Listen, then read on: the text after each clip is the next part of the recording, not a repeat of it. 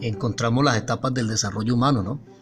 Eh, las cuales son una serie de, cambios biológicos que, nosotros sufrimos, eh, físicos, emocionales, eh, qué sé yo, psicológicos, incluso hasta sociales, ¿no? Que atravesamos nosotros las personas en nuestra trayectoria de la, de, la vida. y el ciclo de vida de una persona, pues idealmente, ¿no? Idealmente implica siete etapas. O sea, el desarrollo humano consta de siete etapas. ¿sí? Eh, idealmente. Que es la fase prenatal, eh, luego la infancia, luego la niñez, adolescencia, juventud, adultez y llegamos a la ancianidad. Y cada una de estas, de estas fases del desarrollo humano traen consigo pues una serie de cambios que, que son indispensables para, para nuestra evolución, para la evolución del individuo. Y, de allí que sea importante pues conocer las características de, cada etapa.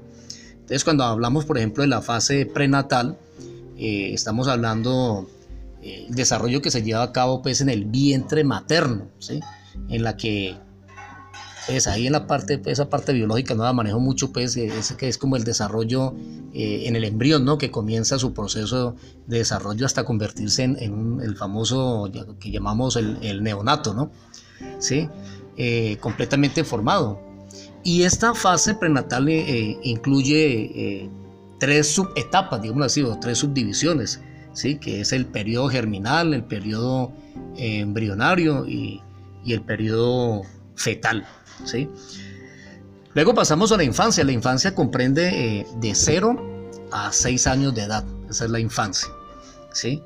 Eh, la niñez eh, comprende de 6 a 12 años de edad. esa es la secuencia pues, del desarrollo, de las etapas del desarrollo humano.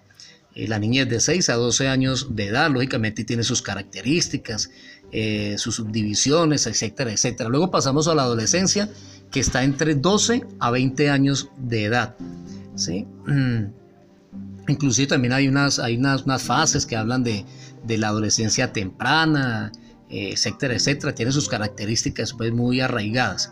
Y luego pasamos a la juventud, que la juventud comprende entre 20 a 25 años de edad. ¿sí? Ese es nuestro proceso, nuestra etapa de la juventud es de 20 a 25 años de edad. Y la adultez ya es de 25 a los 60. O sea que yo que tengo 52 años estoy en la adultez, que comprende eh, de los 25 a los 60 años. ¿sí?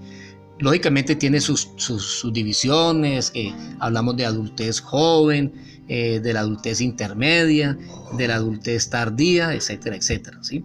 Bueno, y ya cuando llegamos a la ancianidad es de 60 años en adelante. Ya cuando pasamos la barrera de los 60 estamos, estamos ancianos. ¿sí? Eh, entonces ahí mm, doy ese comercial con respecto a uno de los audios de Manuelito.